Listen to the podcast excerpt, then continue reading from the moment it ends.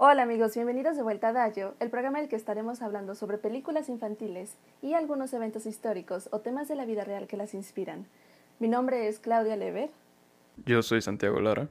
Y el día de hoy contamos con un invitado muy especial, el señor Esteban Rico. Esteban, ¿podrías decirnos qué película vamos a estar analizando hoy?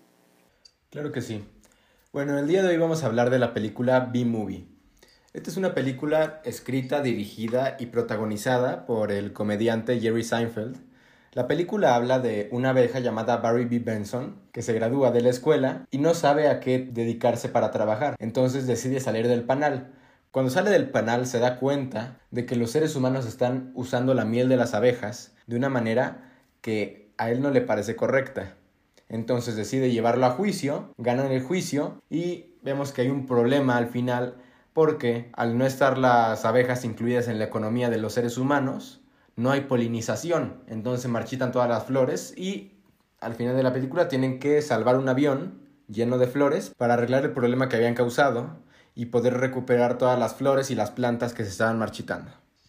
Esta película habla sobre muchísimos temas y uno de los que trata desde el inicio de la película es la crítica a ciertas sociedades o hacia el planteamiento de una utopía y es que las abejas en el panal parecen vivir en una sociedad perfecta donde todos saben específicamente qué hacer, donde nadie cuestiona nada, donde todos hacen su parte y pues al parecer la comunidad vive muy bien. Sin embargo, desde aquí nosotros podemos ver que esto no es totalmente cierto. Esta sociedad pareciera ser una analogía a la utopía planteada en Un Mundo Feliz, el libro escrito por Aldous Huxley, y hay muchísimos paralelismos dentro de la historia que nos remiten a esta otra historia, como lo son, por ejemplo, el hecho de que la miel la consumen todos y para todo, como lo hacían con el soma en el libro, la cuestión de que todas las abejas provienen de una reina, como lo hacen los humanos en el libro, donde todos son creados en un laboratorio, el hecho de que cada quien nace con habilidades que le permiten desarrollar ciertas tareas, y esto nos lo resalta mucho Adam, cuando le dice a Barry que no puede simplemente levantarse un día y decidir ser un polinizador, sino que tiene que ser criado para ello. Retomando lo que nos comentaba Esteban, existe este factor de que las abejas tienen que decidir cuál va a ser su papel por el resto de sus vidas inmediatamente después de graduarse. Esto nos recuerda mucho, por cómo se maneja en la película, a lo que platicábamos en el capítulo pasado, y es que hay dos maneras de verlo. Puedes verlo como Adam, donde te resignas, donde no lo cuestionas mucho o incluso buscas activamente participar y cumplir con esto que ya se te ha dicho toda la vida. O puedes tomarlo como Barry, que pues mientras sí quiere participar y ayudar a su comunidad, no quiere hacerlo como ellos lo dicen y además se siente frustrado porque él quiere algo más. Y es que precisamente esta sociedad, este panal en el que viven las abejas, tiene determinados parecidos con sociedades que han existido en la vida real. En este caso se podría hablar de fascismo, porque notamos que un montón de comentarios de los que hablan las abejas es, por un lado dicen que la sociedad está bien, que no hay ningún problema, cuando vemos que sí hay muchísimos problemas, y por el otro lado vemos cómo desprecian a las demás sociedades al tener prohibido hablar con los humanos, al hacer chistes que podrían compararse con el racismo, y por último, en la manera en que no existe cierta individualidad, no hay forma de que una persona pueda decir realmente lo que quiere hacer o empezar su propio negocio o ese tipo de cosas. Pero hablando de utopías, no existe ni ha existido históricamente una estructura política más dependiente de una utopía que el comunismo. Muchas veces se ha comparado el comunismo con varios sistemas que utilizan los insectos sociales, debido a que se presentan varias similitudes entre ellos, por ejemplo, las abejas. Fuera de la reina abeja, que es básicamente la que pone todos los huevos. Todos los demás son tratados como si fueran parte de una gran comunidad y pierden todo valor individual, poniendo siempre por encima la colmena o el panal de cualquier tipo de individuo. Esto se debe a que históricamente el comunismo se ha basado en los sentimientos de enojo e insuficiencia política que tiene la gente cuando sus líderes se convierten muy toscos, muy brutales, radicales o incluso no los toman en cuenta. Por eso es muy fácil que al agarrar un espectro tan general de, una, de lo que es ser una persona en el país en el que se da el comunismo, al mismo tiempo se va poco a poco destruyendo la individualidad de la persona, ya que se pone por encima al Estado y a la comunidad. Es mucho más fácil que todos se identifiquen bajo la sombra de un obrero o un agricultor a de que cada quien tenga su propia personalidad y sus propios sueños. También se ve reflejado que en los estados comunistas es muy común que los trabajos que tienen alta competencia laboral, como ser obrero, ser agricultor ser algún empleado en una fábrica, puedes elegir entre cuáles de ellos quieres desempeñar, dependiendo, claro, de qué tan cerca vivas en la ciudad o del campo. Sin embargo, si resulta que tienes una capacidad superior a la media para cualquier tipo de área, ya sea el arte, las ciencias o incluso el ajedrez, como se dio en Rusia en la Guerra Fría, eras obligado, te gustase o no este área para la que eras bueno, a desempeñar eso el resto de tu vida. Esto podemos verlo en la película, porque cuando Barry y Adam tienen que decidir cuál es el trabajo de sus vidas, hay muchísimas opciones en las cuales pueden elegir. De la misma manera, como nos comenta Santi, hay abejas que no tienen derecho a elegir o que son muy buenas haciendo algo y tienen que terminar haciendo eso. Esto nos habla otra vez de la falta de individualismo que se da en esta clase de sistemas o en esta clase de sociedades.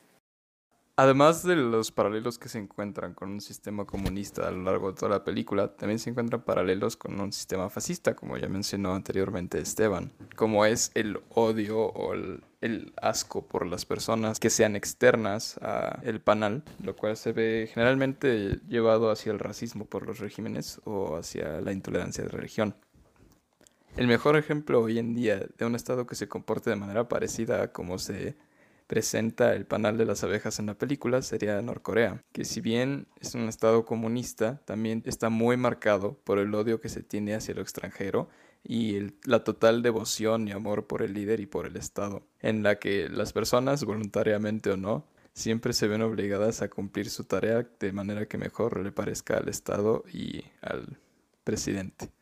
De hecho, incluso en la película se hace una pequeña broma acerca de que eligieron a la reina, lo cual en realidad no sucede debido a que las monarquías son de descendencia directa por sangre. Y pasa algo parecido en Corea, en Norcorea, que técnicamente es una república democrática y sin embargo el poder se transfiere mediante la herencia familiar. Podemos encontrar estos paralelismos también en una escena en la que se muestra a los padres de Barry haciendo comentarios referentes el padre, en determinado momento, se le recuerda que hubo un punto en el que trabajó tanto que llegó y tenía los brazos entumidos de tanto mover la miel, y que siguió haciendo eso por unas dos horas aún en la casa. Y la madre, por supuesto, se preocupa por el hecho de que Barry pudiera estar saliendo con una mujer que no fuera abejuna, como ella menciona. Avanzando un poco en la trama, podemos ver cómo Barry sale del panal, en lo que parece ser un, un brote de rebeldía juvenil, y se adentra en la vida humana. Conoce a una mujer humana con la cual eh, platica bastante y sale a pasear. Es en el momento en el que está paseando y entra en un supermercado en el que nota que están vendiendo miel. Barry, por supuesto, se siente muy indignado, no solamente por el hecho de que le están robando la miel a las abejas sin su consentimiento, sino que además está a mitad de precio. Entonces decide averiguar de dónde es que la sacan y cómo es que están haciendo eso bajo sus propias narices. Barry sigue un camión de distribución de miel y llega a lo que son las granjas de la miel, donde ve que hay abejas que están siendo esclavizadas prácticamente para despojarlas de su miel y solamente viven ahí porque movieron ahí a una reina falsa. Barry regresa al panal, le platica esta situación a todos sus compañeros y deciden hacer un juicio en contra de la humanidad. Y es este evento el que nos da entrada al segundo tema que critica o que toca la película, y es la apropiación cultural. Vemos que la miel es el trabajo de la vida de las abejas. Vaya, no es alguna clase de tontería o no es solo algo por lo que se estén indignando de manera injustificada. La miel representa todo lo que son, representa su vida, su muerte, y esto está muy muy marcado en los primeros 15 minutos de la película, que es cuando se nos presenta a los personajes y a la comunidad. Por lo tanto, como mencionaba Esteban, lo que deciden hacer las abejas es demandar a la raza humana y aquí se maneja el tema mediante distintos ejemplos, algunos más burdos y algunos más coherentes, y las abejas finalmente terminan ganando el juicio. A lo largo del juicio hay muchos elementos que hacen referencia a cosas de la vida real. Está el abogado que representa a la industria de la miel, de nombre Montgomery, y esto hace un poquito alusión hacia el caso de Rosa Parks de manera muy breve. Está también un chiste por ahí con un juego de palabras que nos remite al caso Enron, que fue muy famoso por todo el fraude que se llevó a cabo. En la vida real tenemos ejemplos donde sí efectivamente existen estos cuerpos que realmente ponen los intereses de las compañías sobre cualquier otra cosa, incluso sobre cuestiones dignas laborales o sobre algunos temas de salud, como lo es el caso de la industria textil y todas las plantas o toda la mano de obra que se tiene en Bangladesh, donde las personas realmente están en condiciones deplorables, pero a fin de cuentas a casi nadie parece importarle o no hay mucho ruido al respecto. Aquí estas personas gastan su tiempo, su vida, sus recursos para poder trabajar para esta compañía que realmente ni siquiera les da el crédito que merecen y venden el trabajo de lo que pues sí sería efectivamente su vida como sucede con las abejas, que viven en condiciones o en ciudades falsas y que no reciben ninguna clase de recompensa por la miel que producen y que se vende. Durante el juicio podemos ver una ridiculización de las dos posturas. La primera siendo la de las transnacionales, en el momento en que se comportan de una manera muy agresiva para poder intentar ganar el caso, teniendo siempre la iniciativa en todo lo que se dice. Por otra, tenemos la ridiculización de los movimientos de apropiación cultural. En el momento en que Barry llama al señor Sting al estrado, siendo Sting el bajista de la banda The Police, por el hecho de que se está apropiando del nombre Sting, siendo este aguijón de abeja en inglés. Y también al momento de que en uno de sus discursos empieza a hablar sobre cómo es culpa del hombre blanco y señala a todos los abogados del caso contrario. Por supuesto, eso se ve que es un chiste, pero es algo que realmente sucede en los grupos más radicalizados que están en contra de la apropiación cultural, donde simplemente no se puede hacer algo que sea de otra cultura, incluso si la otra cultura está a favor de ello. Podemos ver más tarde cómo uno de los mejores argumentos que consiguen es que traen un oso para hacer referencia al hecho de que uno de los envases en los que se vendía la miel estaba con forma de oso y hablan de cómo el oso oprimía a las abejas, pues ha destruido muchos panales. El oso, por supuesto, comienza a actuar de una manera muy agresiva, sin embargo, al momento de terminar el argumento de Barry, el oso simplemente se relaja y se da cuenta de que siempre fue un actor, que es también otra táctica que se usa igual por los dos lados, tanto las transnacionales como las víctimas. En el juicio podemos observar que ambos lados ocupan distintas estrategias o distintas tácticas para tratar de hacer que su punto o la meta que están tratando de conseguir se concrete. Por el caso particular del abogado, vemos que él ocupa tres roles de lo que usualmente suelen ser cinco en un equipo que busca la negociación. Y es que él es impulsivo, convincente y mueve a la acción de todos los abogados que están ahí, inmediatamente vemos que él es el líder y portavoz, porque de hecho las participaciones de los otros ni siquiera se nos muestran en la película.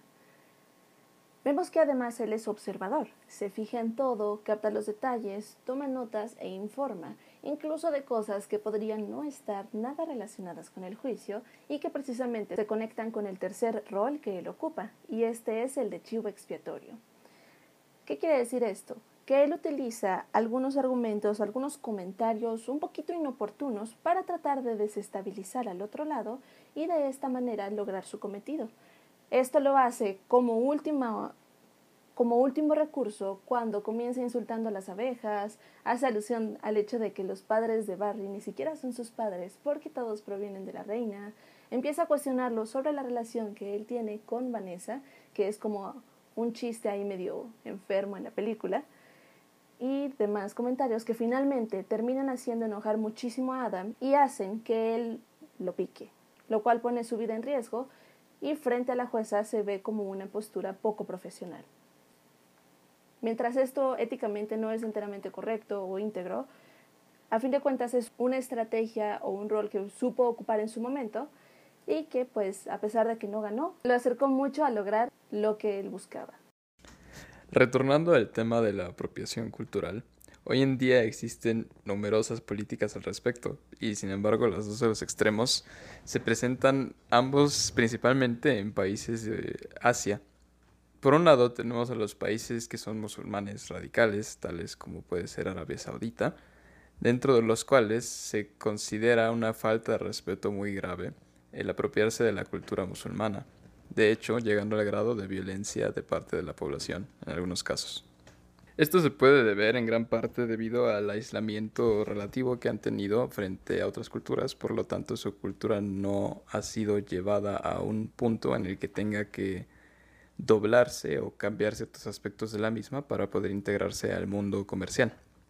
Por otra parte, tenemos el caso muy contrario históricamente y políticamente de Japón y Corea, por ejemplo, ambos países ocupados por países extranjeros, sobre todo Estados Unidos, que los occidentalizaron y por ende dejaron ver que la apropiación cultural que ellos tomaron de Estados Unidos no es algo tan malo. Y hoy en día lo están usando de hecho como una herramienta de expropiación para intentar exportar más de sus productos respaldados por su cultura que se está haciendo muy popular en los países occidentales y de esta manera poder dominar más el mercado y tener mucha influencia debido a todos sus productos y su cercanía con la cultura que cada vez genera más interés y más curiosidad en las personas europeas y americanas. Yo lo que les quiero dejar de tarea es que se pongan a pensar en hasta qué punto las diferencias comienzan a separarnos y hasta qué punto es importante reconocerlas. Esto muy ligado más que nada al tema que platicábamos sobre apropiación cultural y lo que nos decía Santi de que existen dos diferentes posturas. Por mi parte, creo que es muy importante reconocer lo que nos hace diferentes y estar orgulloso de esto, pero me parece también sumamente importante que no permitamos que estas diferencias nos separen o nos dividan en grupos que, al final del día, no permitan la participación y la convivencia entre todos, porque como nos dice Esteban, es muy importante que todos participen porque todos dependemos de todos. Eso fue todo de nuestra parte. Les habló Claudia Lever, Santiago Lara y Esteban Rico. Muchísimas gracias por haber venido, Esteban. Y gracias a ustedes por tenerme en el programa. Gracias por invitarme. Les recordamos que si quieren comentarnos algo que les haya gustado, algo que no les haya gustado, o si quieren recomendarnos alguna película, pueden encontrarnos en Instagram como arroba adagio.mp4. Gracias por escucharnos. Los vemos la próxima semana.